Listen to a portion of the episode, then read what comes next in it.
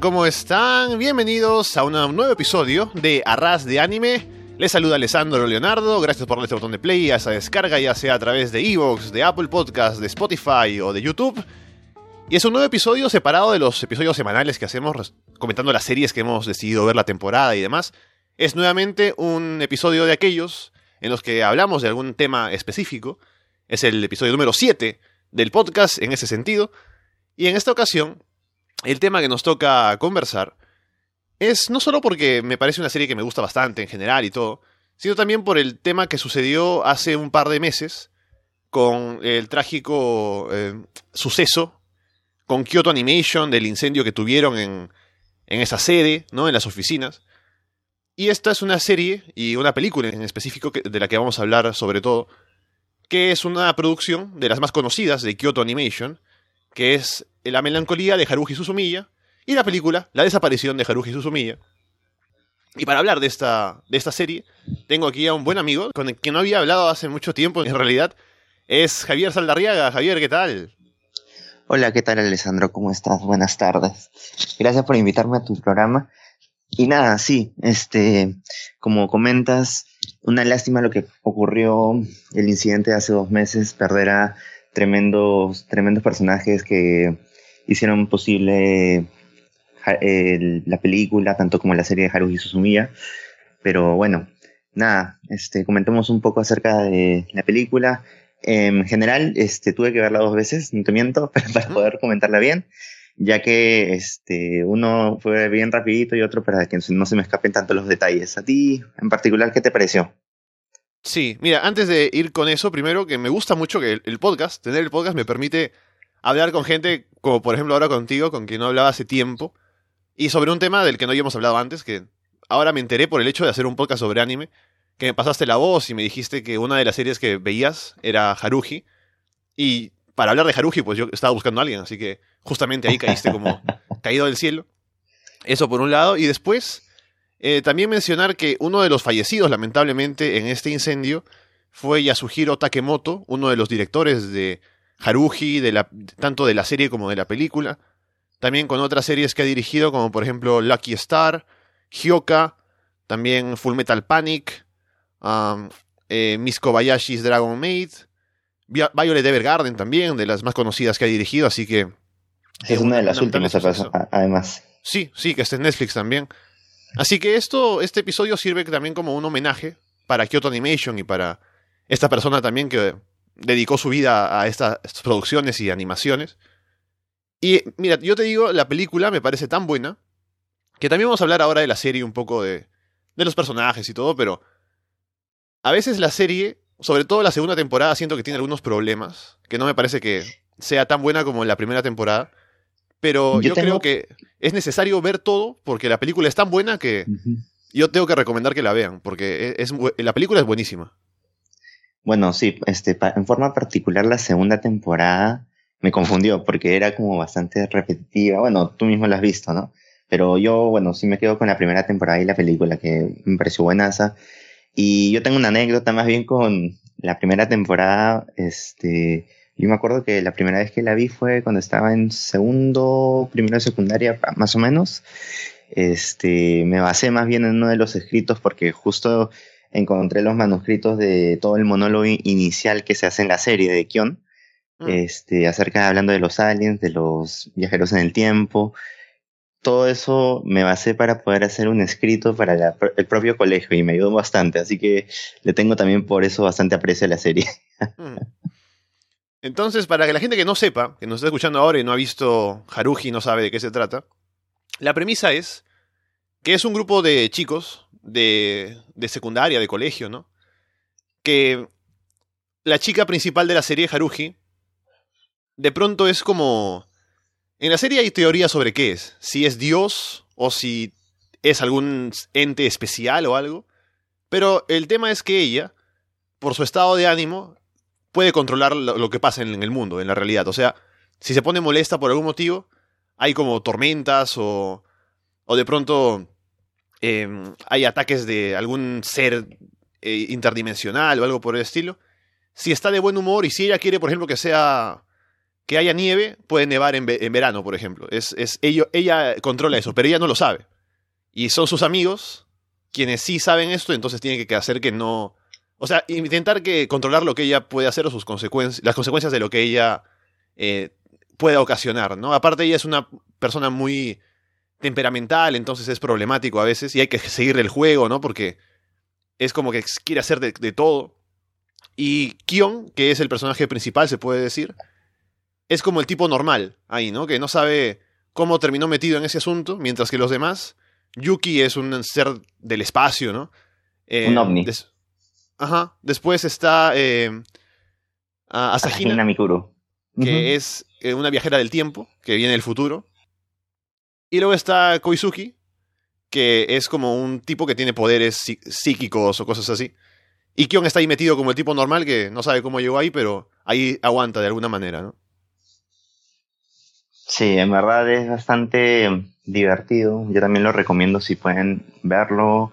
Lo encuentran, no sé, en YouTube, en, en, en GK Anime. Bueno, no más sponsor de, de otras páginas. Pero nada, este, ya vamos de lleno a la película, ¿te parece? Sí, sí. Solo como quisiera un poco hablarte antes de entrar a la película, como es lo último Claro. que, se, que se produjo. Que me, me parece que algunos problemas que tiene la, la- la serie, la primera temporada en general, o sea, en general todo. Me parece que algo que es problemático es que cuando se emitió, lo emitieron en desorden, ¿no? Y eso me parece más, más que aportar a la, a la historia, es como un, lo que sería un gimmick, ¿no? O sea, una cosa que te ponen ahí como para decirte, ah, mira que sí, qué gracioso, que Haruji no quiere que sea el orden correcto, entonces te lo mueve, ¿no? Claro. Pero eso creo que hace que sea más difícil seguir la trama bien, y por eso hay que buscar cuál es el orden correcto, o sea, de- depende de cómo, dónde lo veas y cómo, para si lo ves en, en el orden correcto o no. Tanto claro, la quisieron segunda- romper la, la- cuarta dimensión más que nada. Ajá. Quisieron conectar de esa forma con el, con el usuario que ve- veía la serie, pero a fin de cuentas, sí, como tú mencionas, es bastante complicado a veces lograr eso, ¿no? Sí. Y como te decía, me parece que la segunda temporada en general es de menos calidad que la primera. Porque la primera creo que tiene cosas más interesantes que suceden ahí. Mientras que la segunda tiene un par de episodios al inicio que sí son buenos, como que te hablan un poco del pasado de Haruji y demás. Pero luego está esa parte que es la más odiada, ¿no? La famosa, la infame más bien, en el mundo del anime, que es eh, el verano eterno, ¿no? O El bucle. el Endless Eight, que son ocho episodios que son lo mismo. Porque la historia es que Haruji no quiere que termine el verano, entonces el último día de verano se repite, eternamente. Y el personaje Es un- principal pasa por ese mismo día ocho veces en, en el- en la serie, pero en realidad la chica Yuki, que es la que puede mantener sus recuerdos, no recuerdo cuántas veces la sigue, pero son como, no sé, como 14.000 creo. Sí, en verdad es bastante bravo. Por eso te digo de que la segunda temporada, no te miento, sí la vi y no entendía, pensé que había algún tipo de error al principio porque veía la repetición de casi todo el capítulo y era básicamente lo mismo y es, era bastante confuso, ¿no? Y también, bueno, eh, haciendo un poco contraste con la primera temporada, también tenemos en la primera el tema de la banda sonora que fue buenísima, que fue algo que, que también captó y creo que marcó a muchos chicos de esa época, eh, que estábamos mirando la serie en esa época. Y, y creo que eso también le faltó a la segunda temporada, ¿no? No sé qué te parece a ti. Sí, también, o sea, creo que en producción en general la primera temporada es la razón por la que Haruji tiene todavía, o en su momento tuvo mucha fama, ¿no? Era como una de las series más famosas y más reconocidas en el mundo del anime. Por el tiempo que ha pasado ya no lo es tanto, no está tanto en la conversación, pero en su momento lo estaba. Y creo que Claro, es por la también- primera temporada, no tanto por la Claro. segunda. Y también te acordarás mucho del tema del ending, ¿cómo es? El Hare Hare Yukai, cre- creo. Claro, ¿no? el baile, la coreografía. Claro, ese baile que lo ves incluso en Fortnite, incluso como en uno de los bailes o en algunos otros juegos, no sé, como League of Legends, también puedes visualizar ese baile que se ha adaptado, ¿no? O sea, ha pasado esa barrera de simplemente ser un anime a pasar a algo más, ¿no? Sí. Y creo que eso es algo que no muchas series logran, ¿no? Actualmente, o sea, yo sigo viendo algunos animes, pero no, no he encontrado alguno que me haya o que vea que te- logre pasar esta barrera, ¿no? Hacia quizá videojuegos o incluso en convenciones hubo un tiempo más o menos mm, este, por esa época donde todos bailaban o hacían coreografías de, ese baile y era bien gracioso, ¿no? Y lo han sacado en millones de formas. Si tú buscas en YouTube encuentras, no sé, hasta Pikachu bailando el Hare Hare Yukai, por así decirse, en Japón. Sí, sí, sí. Y esto del, de estos cuatro episodios que son lo mismo, yo recuerdo que cuando estaba viendo la serie, veía recomendaciones, cuando estaba buscando en qué orden correcto ver, ¿no? De pronto, por lo que decía más temprano, siempre encontraba ese comentario que decía, ya, ese, esa, cuando llegues a esa parte de los ocho episodios, sáltatelos. O sea, mira el primero, tal vez si quieres mírate el segundo, pero de ahí mírate el último, no lo veas todo. Y yo dije, no, voy a verlo todo, porque seguramente esta gente que ha visto todos los episodios y dice que no deben verse, está perdiéndose algo que ahí está. Y yo me voy a dar cuenta qué cosa es lo que el director quería decir, y por eso voy a verlo todo entero. Pero puedo confirmar que verlo todo entero es una pérdida de tiempo, porque si bien cada episodio tiene como detalles diferentes, por ejemplo, Yuki a veces se va con Kion o le da un comentario así como adicional antes de que se despidan en una parte, algunos siguen, otros no, cosas así, yo dije, ah, de repente ese detalle es importante para después, ¿no? Pero luego la forma en la que se resuelve todo es que eh, Haruji quería que hagan la tarea, ¿no? Y nada más. Ah. Entonces se juntan para hacer la tarea y ahora sí termina el verano.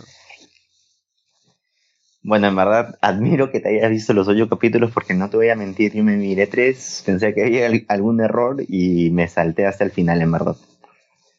Sí me, me, chocó un poco, en verdad, esos ocho capítulos, esa eternidad. Sí. era básicamente ver lo mismo, era bastante tedioso. Y bueno. así que ahora como recomendación, simplemente para alguien que lo vaya a ver luego, eh, que Mire la primera temporada.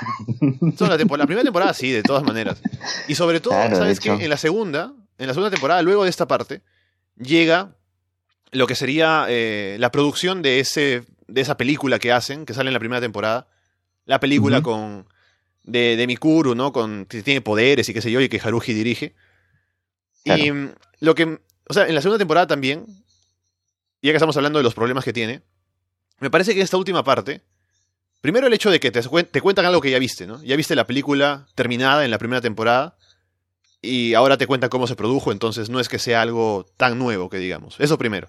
Y segundo, creo que Haruji durante este momento en que dirige esta película es como su peor momento, ¿no? Porque ella normalmente es como que a veces muy mandona, ¿no? Y quiere que se haga todo según su voluntad y qué sé yo. Y creo que esta, es, esta parte en la que es directora es el peor momento de ella, cuando es más mandona, es menos tolerante, ¿no? Y hace que incluso te caiga mal. Así que por eso creo que también es una parte negativa de toda la serie. Claro, porque le resta más al personaje de que, si, es verdad, no es tan encantador por su propia forma de ser y que a muchas personas quizá le choque este tipo de estereotipo de persona mandona, ya lo termina, termina de ser recalcitrante, ¿no? Y eso también no, ayuda mucho. otro punto creo que para tocar de lo que le faltó a la segunda temporada, a mi parecer creo que también es el fanservice que estábamos muchos acostumbrados en la primera temporada, ¿no? Hmm. Obviamente creo de que por la misma repetición en sí de los ocho capítulos, esto se omitió. Lo, pusieron con un detalle que no iba, pero creo que a muchos, me incluyo también, les parecía eh, el poner a Kion en situaciones incómodas, les parecía bastante gracioso y algo que sumaba un poco más a la serie, ¿no? Claro, sí, sí, sí.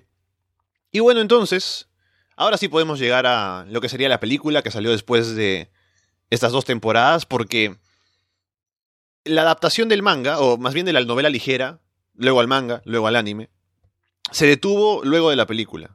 Hay más material después de lo que llega a suceder y todo, pero no se adaptó más. Así que la película es como el punto en el que termina todo para la animación de Haruji. Y por eso yo digo que siempre, cuando hablo de Haruji, recomiendo que se vea todo solamente porque la película merece. O sea, la película es tan buena que merece que hayas visto todo para poder disfrutarla. Y aparte para entenderlo, porque también hay muchos guiños en sí o conexiones de la primera temporada. Ya hablando un poco más específico en el tema del viaje en, o la aparición de la Sagina del futuro, ¿no? Que se conecta mucho en sí con la película. Y esta es de la primera temporada. Claro, y encima, este tema de que Yuki cambia el mundo, ¿no? Y decide crear un mundo alternativo, es también como, o sea, es algo que se puede ver y se puede explicar según lo que acabamos de hablar, ¿no? Del verano eterno y qué sé yo. el hecho de que Yuki tenga que aguantar tanto.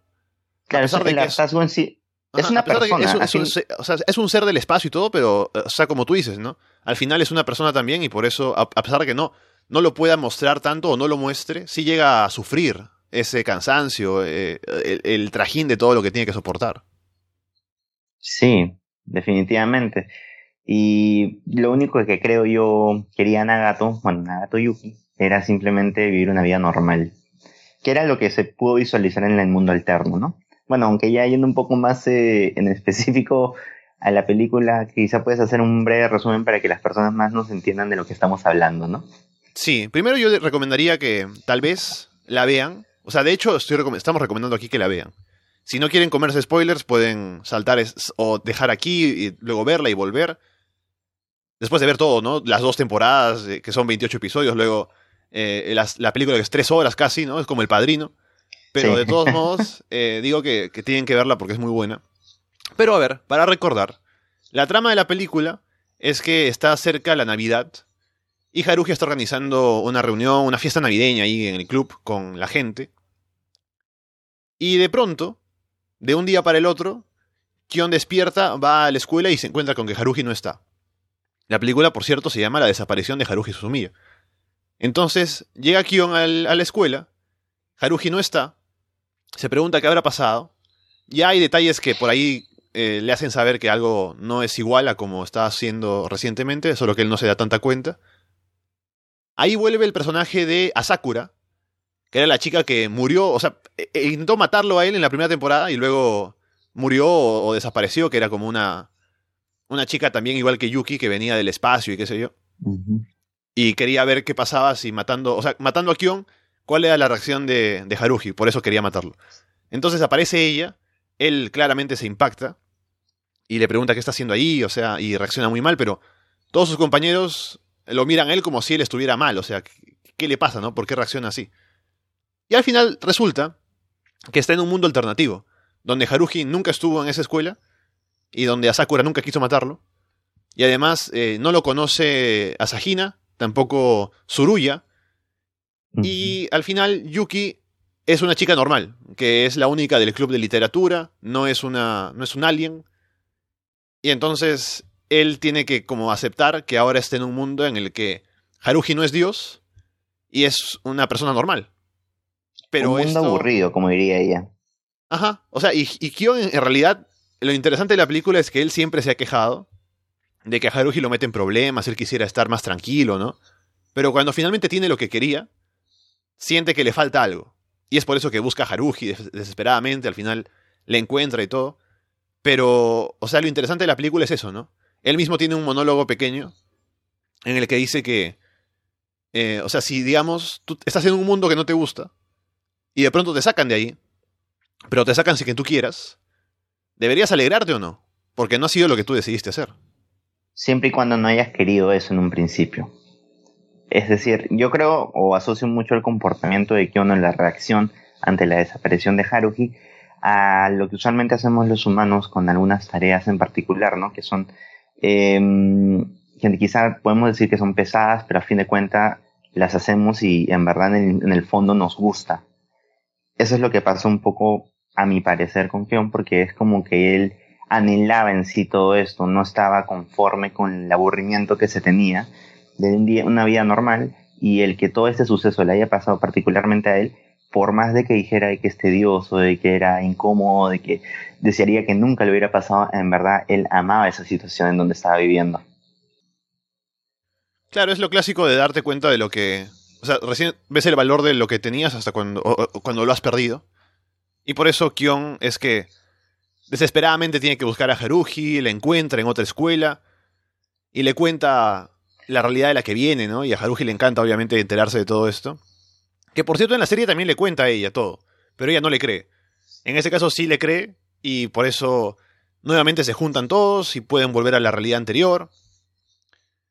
Pero eh, en general me parece muy interesante este tema del mundo alternativo.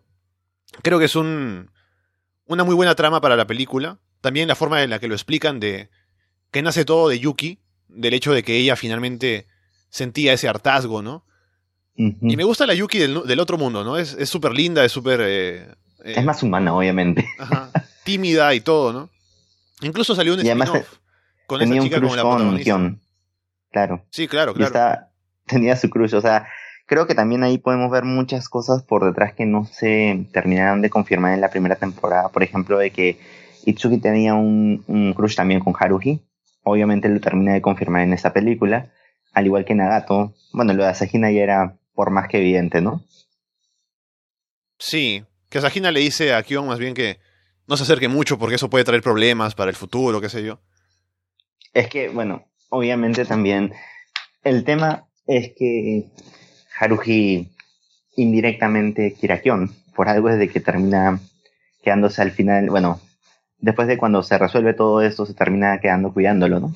Es la importancia realmente que tiene hacia esa persona, que en verdad si le pasa algo a Kion, en verdad todo el mundo está en riesgo, porque Haruhi obviamente cambia todo por su estado de ánimo, así que si le pasa algo a una persona que quiere, este, fritos pescaditos todos, ¿no?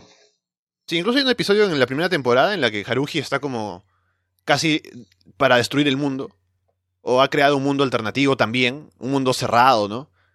Y quiere quedarse ahí con monstruos y qué sé yo, pero eh, la, creo que Nagato le da la pista a Kion de que la forma de salir de eso es hacer como. Creo que le dice como Blancanieves, ¿no? Entonces él besa a Haruhi y eso hace que Haruhi vuelva a querer o, quiera volver a la realidad normal. Entonces se, corta eso. Así que también se sabe que Haruhi como que le gusta a Kion y por eso ella escogió estar con él, a pesar de que no sea un tipo especial como los demás. Eh, que, esté a su lado, ¿no? Por eso, o sea, sí, ese tema está siempre ahí atrás. No se llega a explotar del todo, pero está ahí siempre como es sobreentendido, ¿no? ¿Y tú en particular con quién preferirías que se hubiera quedado Kion? Obviamente si se hubiera desarrollado una historia más a profundidad de eso. No, sí se, se desarrolló en el spin-off y yo quisiera que se quede con la Yuki del otro mundo, del mundo alternativo.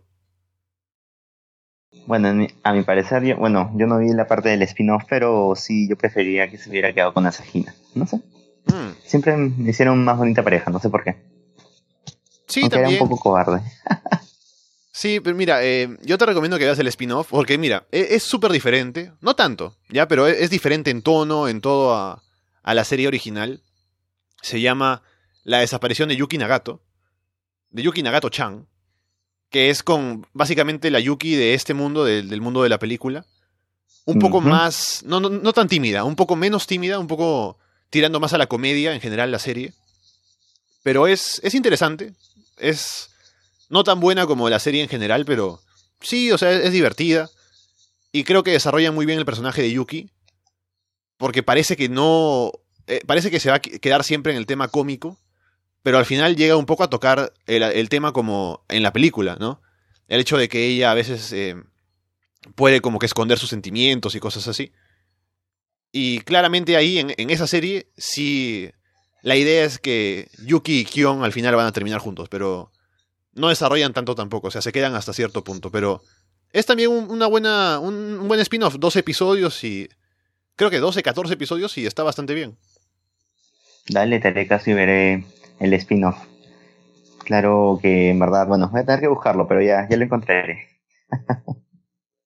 Y también me gusta en la película que utilizan el tema del viaje en el tiempo, porque eh, los viajes en el tiempo en la serie a veces son como una cosa anecdótica, ¿no? Algo por ahí para meter algún tema eh, como curioso, ¿no? De que ya, un tema de viaje en el tiempo, un cambio de... o lo que Kion apareció en infancia de Haruhi sin darse cuenta. Pero en la película es algo más serio, porque obviamente estamos hablando de un mundo que ha cambiado, entonces Kion tiene que hacer algo para poder recuperarlo. Llega la Sagina del futuro, tienen que viajar, luego hay que hacer un paso adicional, encontrar a Yuki de nuevo en el pasado. Así que creo que eso un poco hace que la trama sea más compleja, pero le da algo interesante ahí, ¿no? Eh, pensar en cómo se... Porque incluso hay una explicación de cómo se crea esa línea, esa, esa otra dimensión, ¿no? Cuando eh, Yuki crea eso, si el mundo ha sido alterado o si se ha creado un mundo paralelo, cosas así. Sí. Bueno, te quería hacer una pregunta justo que mencionaste el tema de la niñez de Haruhi. ¿Qué tal te pareció en sí el apelativo que se creó, en sí, del que evocan muchas cosas, que es John Smith? ¿Qué, qué te pareció a, mí, a ti? A mí en verdad como que me sacó bastante de onda cuando, obviamente tiene que crear que un, apelativo para, para que Haruhi empiece a creer en algo, ¿correcto? Este, pero sí me, me fue muy, muy raro. No, no, sé si a ti te dio esa misma sensación. Sí, es extraño, porque claramente es un nombre americano metido dentro del contexto japonés, entonces claramente Haruhi debe saber que es un nombre falso. O debería, ¿no? Pero al final no lo sabe. Pero... No, en verdad, al final, si te das cuenta, eso también tiene, si no me equivoco, la conexión con la primera temporada, porque em, justo cuando está hablando acerca de crear las líneas que se hicieron en el, en el patio, ahí menciona que también había sido inspirado por John Smith, ¿correcto? Así que, en verdad. La, la, inspiración de las líneas. Yo recuerdo que ella tuvo ayuda de John Smith cuando, cuando dibuja las líneas. Claro, pero, ella lo menciona. no recuerdo dónde viene la inspiración. Un poco, un poco para estar dando cabeza en eso, pero no, créeme que esa es una de las. Quizás un, una cosita pequeña, pero sí me quedó dando vueltas en sí cuando vi la segunda vez la película. Es gracioso porque eh, se llama Kion y le dice John, ¿no? Porque. Claro. Eh, para que lo reconozca, Kion le dice, no, yo era John Smith. Y es así como. Haruhi le hace caso recién, ¿no? Cuando le encuentra. Aparte, es una escena muy buena. Porque, claro, o sea, imagínate tú esa situación de tener que ir a, a reunirte con alguien que sabes o que conoces, que tú conoces en tu realidad, pero en ese otro mundo no te conocen a ti. ¿Y cómo haces para hacerle saber eso, no? O sea, imagínate más bien que alguien venga a hablar de ti y te diga, mira, que yo te conozco, pero solo que tú no me conoces porque esta es otra realidad, ¿no? Y dices, pero esto, este tipo de dónde salió, ¿no? Pero de pronto si te dice algo, claro, si te dice algo que solo, solo tú sabes, sería una forma de que le creas, ¿no? O sea, es muy complicado que le creas a alguien así, pero de todos modos, es algo interesante esa sensación, ¿no? De Kion tener que otra vez decirle a Haruji y decirle a Koizumi también que él él los conoce a ellos, pero en otro mundo. ¿Tú qué hubieras hecho en esa situación? O sea, ya, obviamente, imagínate que tuvieras que estar en la situación de Kion. Hmm. Es que el problema, creo, ahí principal, lo que hace que sea más difícil, es que tiene un tiempo límite. ¿No? Porque si no tuviera un tiempo límite, yo, si tengo que volver a juntarme con alguien que conozco en otro mundo y que ellos no me conocen a mí, me acercaría de a pocos, me presentaría con ellos, ¿no? Y sabiendo un poco cómo son y cuál es su personalidad y qué cosa les gusta, sabría cómo acercarme a ellos y, digamos, otra vez eh, establecer una amistad. Y luego ya, ya que nos conocemos en este mundo de nuevo, les podría de pronto explicar, ¿no? ¿Qué ha pasado? ¿Por qué? ¿Por qué me acerqué a ellos? ¿Cómo es que los conozco, ¿no? Y tal vez así podría de pronto otra vez conectar con esa gente. Pero ya que Kion tiene un tiempo límite y tiene que hacerlo lo más pronto posible, sería más complicado, ¿no? Habría que buscar cómo hacer rápidamente, así como hizo él, pero a él se le ocurrió de pronto, ¿no? Porque no, no iba con un plan. Algo que sea súper reconocible, como para que sepan que sí sabe algo de ellos, ¿no? Y que sí tiene alguna cosa que a ellos les interesaría saber o, o de que alguna, de alguna manera los conoce. Claro, porque si hubiera tenido más tiempo, incluso hubiera podido fingir ser un alien o tratar de captar la atención de Haruhi por, por ese lado, ¿no? No sé, incluso hasta simulando, obviamente hablando si hubiera tenido más tiempo, el hecho de hacer marcas en el, en el patio, como lo hizo Haruhi en su, en su tiempo, ¿correcto? Sí, claro. Hubiera, sido, hubiera sido bien divertido que la... Pero bueno, sí, evidentemente tenía esa limitante de tiempo que, que nada, no le dejó más que la opción de decirle a Haruhi cosas que simplemente le había comentado que, que le impactaron a ella y que eran muy, muy personales. ¿Cuál es tu momento favorito de la película? Para mí es el momento, la escena en el techo de Kion con Yuki cuando empieza a nevar y la banda sonora ahí es genial. A ver, mi momento favorito en sí de la película. Mm, quizá como hemos mencionado hace un rato, ha sido cuando Kion trata de, de convencer a Haruhi y Haruhi le pega una golpiza impresionante hmm. que este, hasta el guardia de seguridad se lo quería llevar a Kion, pero toda esta desesperación que mostraba Kion por tratar de que lo recuerden, este para mí es uno de los momentos quizá más importantes de la película y que me gustó más porque es como que ves eh, a una persona que obviamente no quería nada con ese grupo de gente, como que al final no importarle que lo golpeen, que lo machaquen, que lo traten de acosador, con tal de lograr el fin de que era arreglar la situación y que volver a su mundo, ¿no? Sí, es como su punto más bajo. Y habla de eso, de lo que tú dices, la desesperación, ¿no? El hecho de querer retomar su vida anterior. Es, es muy interesante, sí, estoy de acuerdo contigo, es una gran escena también.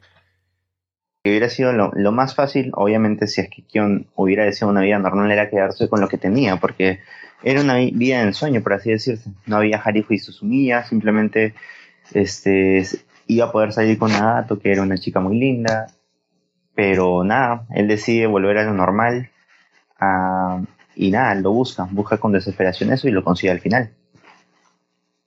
Sí, la película luego eh, se convierte en esa misión para poder retomar eso, ¿no? Eh, contrarrestar lo que quiere hacer Yuki. Eh, Asakura es como su guardaespaldas, ¿no? Que sale ahí a atacar a Kion al final. Pero creo que el, tiempo que dura la película, las casi 3 horas, 2 horas 45, ¿no? Creo que es, está todo bien armado como para contarte de dónde parte, cuál es el desarrollo, el sufrimiento de Kion, cómo al final consigue resolver, ¿no? Eh, te establecen cómo funciona el otro mundo y cómo regresan al original. Así que yo creo que es una película que está muy bien armada en general y que es, como digo, el punto más alto de, de toda la serie de Haruji. Así que otra vez, yo digo que es súper recomendable verla. En un momento creo que estuvo, cuando recién salió, era como una de, las películas de anime mejor valoradas dentro de la comunidad, ¿no? En, en puntajes, en MyAnime, en MyAnime List y demás. Ahora ha caído un poco, pero sigue estando ahí arriba porque es una muy buena película. Y una consulta, ¿tú qué opinas acerca de esta parte que no recuerda bien Kion después de que la apuñalan? Eh, la persona que le habla y le dice que ya no se preocupe, que descanse ahí, que ellos lo van a solucionar. Para ti, ¿quiénes son esas personas? ¿O cuál es tu teoría? Es el otro Kion. Es el Kion que viene del futuro junto a, a Sajina y Koizumi del, futuro también, me parece. O creo que son Koizumi. No, perdón, Asahina y Yuki. Creo que van con él. Y viajan del futuro. ¿no de hombre? No, claro, el mismo Kion se habla a sí mismo. A mí sí me dejó cabezón. O sea, sí sabía que era Kion, pero no sabía en sí cuál línea temporal porque. No, porque mira, bueno, era un poco luego, de que, luego de que se resuelve todo y Kion sale del hospital, el mismo Kion dice: En algún momento tengo que volver yo al pasado para hacer eso. Así como me salvó mi yo del futuro, yo tengo que hacer lo mismo en algún momento. Y por eso va a tener que hablar con Asahina, con, con Yuki para hacerlo, pero tiene que volver al, pasado, así, para terminar esa misión. Bastante, un poco, un poco sacado de los pelos, ¿no? Un poco confuso.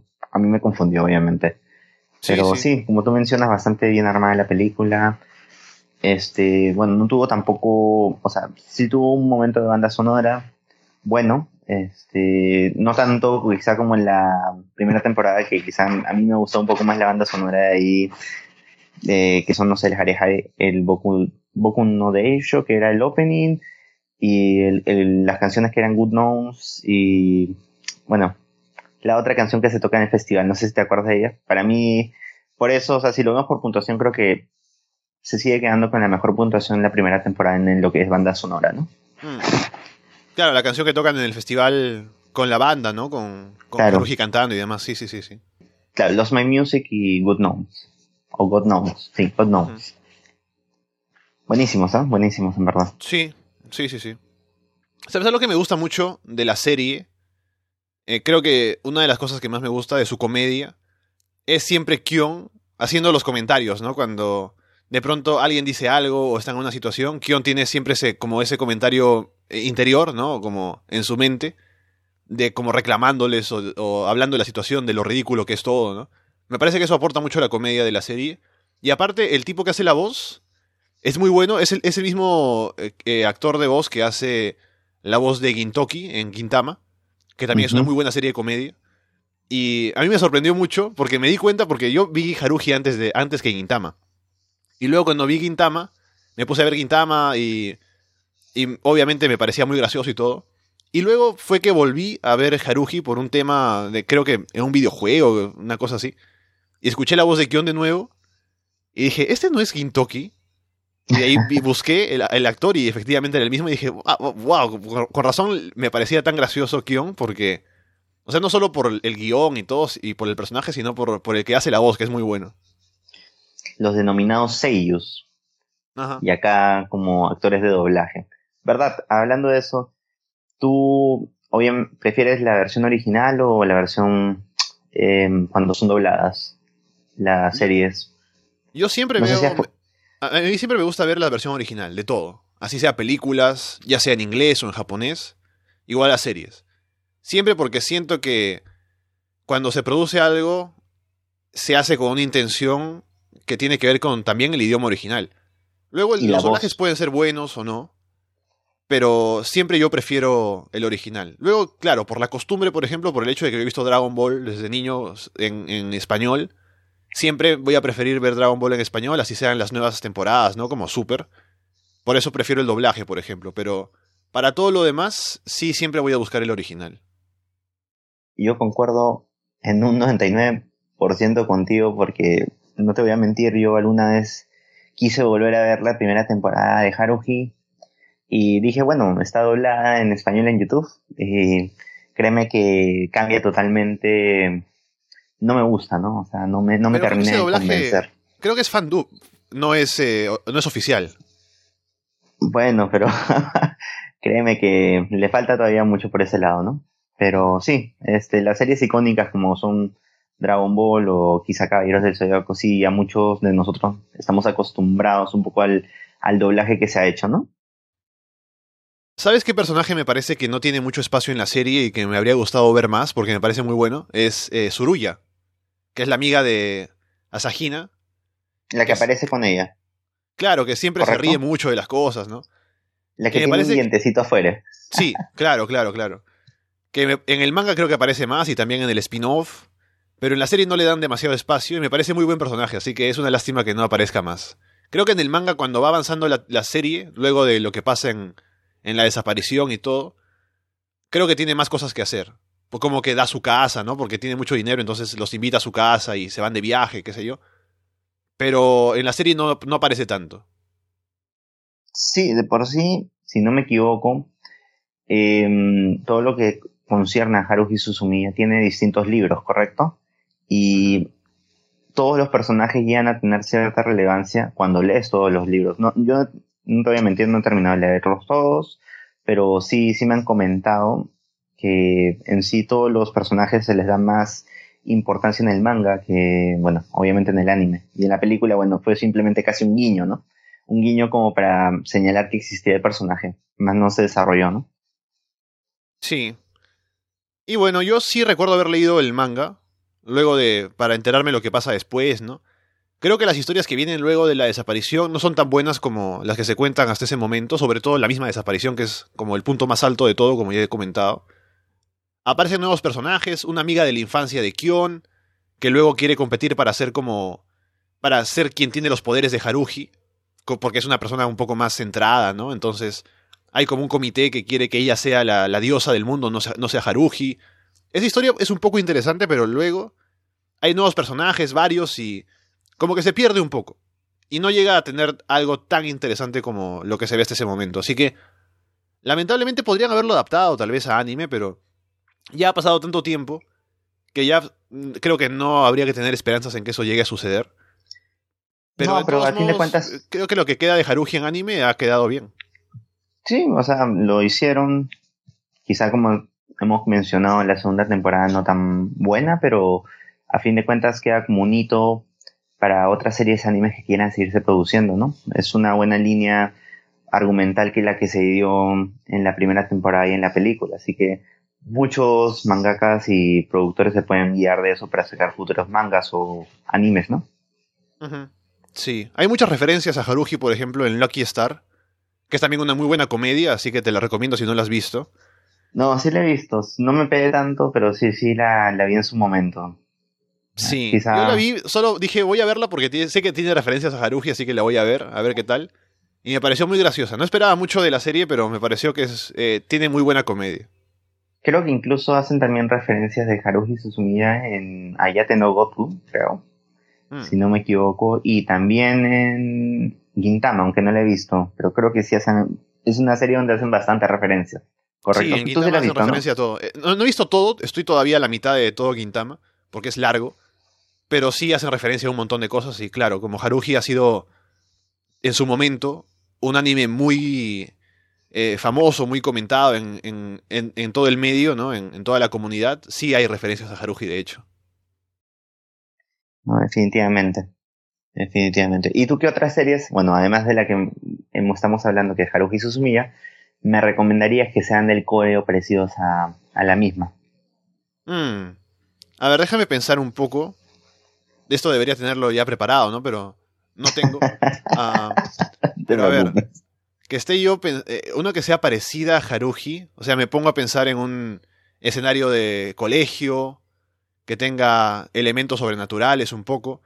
Ya, ¿sabes cuál? Una que salió el año pasado, que es, eh, para abreviarlo, porque el nombre es larguísimo, como todos los nombres de estas series que salen de, de novelas ligeras, es eh, Bonnie Girl Senpai, que sería... Em, ¿Cómo sería en español? No, mejor en japonés es como Seiyon Butayaro, Bonnie Girl Senpai no Minai, no es una cosa así.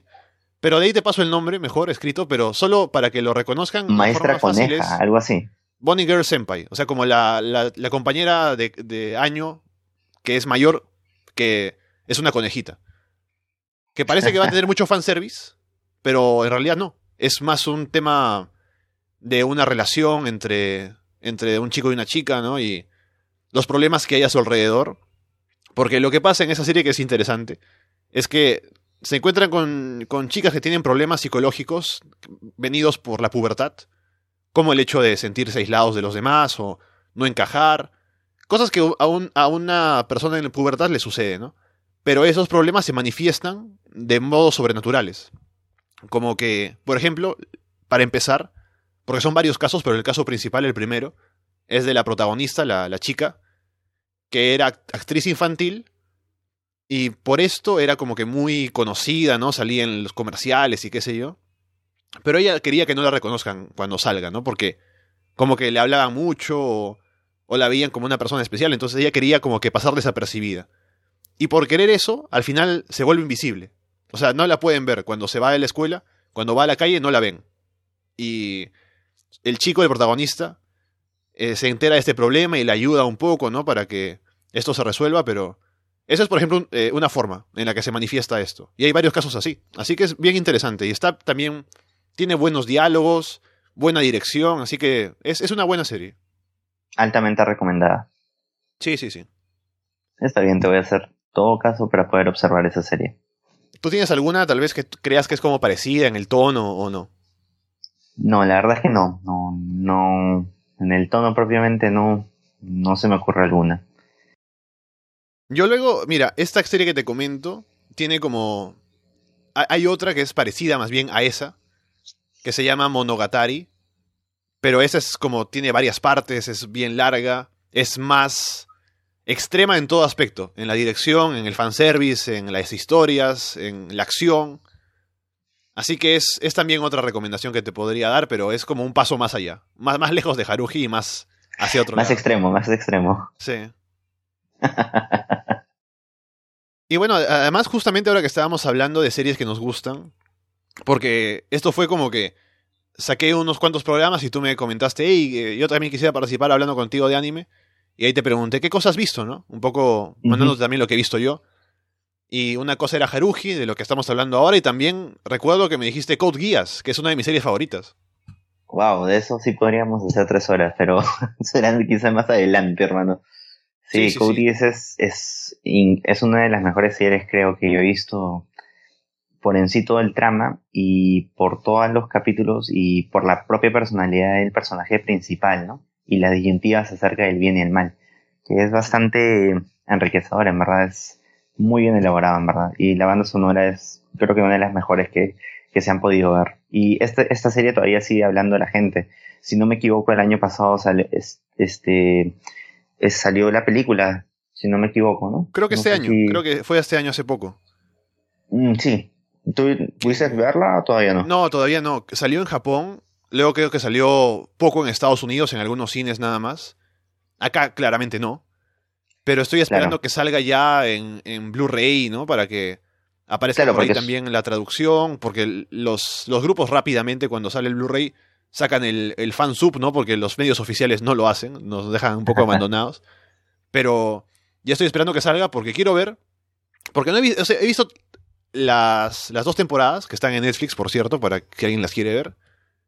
De ahí, sé que hay tres películas que salieron, pero sé que son como resúmenes de la serie, más o menos. Solo que la última película tiene como un final alternativo.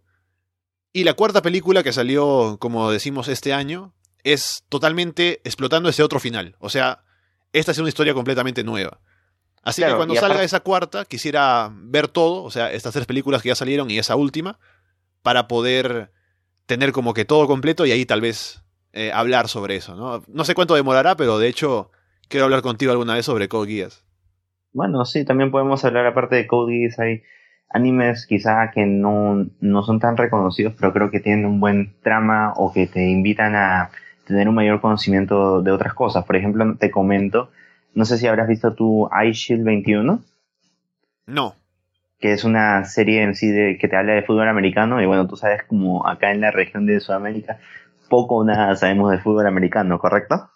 Ajá. Y nada, es una serie que es bien, bien divertida y quizá, bueno, es, no es como un supercampeones o este, cualquier serie de, de, fútbol o de tenis que sí hemos visto de que salen y que a veces pegan, te en sí de un deporte que una persona normal no, no tiene conocimiento alguno de eso y, y, nada, te explica poco a poco y al final de la serie terminas sabiendo del deporte y, y nada, es, es muy, muy interesante. Te invito en verdad, si tienes tiempo, aunque son bastantes capítulos, son como 145, Uf. pero valen la pena, en verdad. Aunque, aunque te parezca largo, valen la pena porque desde el primero o segundo episodio ya te quedas pegado. Y, y nada, ya después obviamente tienes unos cuantos, unos 40 capítulos de manga más para terminar así toda la serie y altamente recomendado, en verdad. No sé si cuando tengas tiempo puedes darle una ojeada a eso. Ok, bueno, yo te lo tomaré, ¿no? Como, como una recomendación tuya. Así acepto la recomendación, solo que tengo tanto que ver. Y me pongo a pensar en... Lo, aparte del fútbol americano, como tú dices, es una cosa que no me llama, pero lo tomaré en cuenta porque tú me lo dices. Ahí lo, lo, tendré anotado. Créeme que la primera vez que lo vi yo decía, pucha, este, ya no tenía nada que ver en ese entonces, estaba todavía en el colegio y dije, bueno, salió una serie y dije, pucha, bueno, voy a verlo, tiene bastantes capítulos y, y primer capítulo, segundo capítulo, me quedé pegado y ya estaba en capítulo 130 ya. Así que nada, te, yo creo que sí te vas a pegar, en verdad, Ale. Dale. Y bueno, lo último, ya que estamos hablando de recomendaciones y ahora he pensado en otra, que tiene también como escenario la escuela, ¿no? Y esto. Una que he visto este año, que me parece buenísima, que es una comedia, es Kaguya-sama, Love is War. Que es genial, o sea, es sobre dos chicos, un chico y una chica, que son como el presidente y, la vicepresidente del club estudiantil. Y están enamorados el uno del otro, pero ninguno quiere declararse, quiere hacer que el otro se, se le declare. Entonces es como una guerra psicológica en cada episodio y es maravilloso. Wow. Sí, entonces, bueno, si me la recomiendas, la, la pondré en mi listado de todos los años que tengo por ver y también ya le haré un espacio para que quizá más adelante también podamos conversar acerca de esta temática, ¿no? Perfecto. Y bueno, Javi, gracias por estar aquí. Hemos hablado sobre Haruji, hemos hecho recomendaciones, así que espero que hablemos pronto para alguna otra serie que podamos comentar, alguna otra cosa y bueno, a ver si también nos juntamos en la vida real, ¿no? Que hace tiempo no te veo. Dale, amigo, está bien, pero cualquier cosa me avisas, ¿sabes? Gracias más bien por invitarme. No, no, un placer. Y bueno, dicho eso, vamos cerrando ya el episodio de esta semana. Recuerden que estamos en Arras de Anime. Pueden encontrarnos como Arras de Anime en Evox, en Apple Podcasts, en Spotify y en YouTube.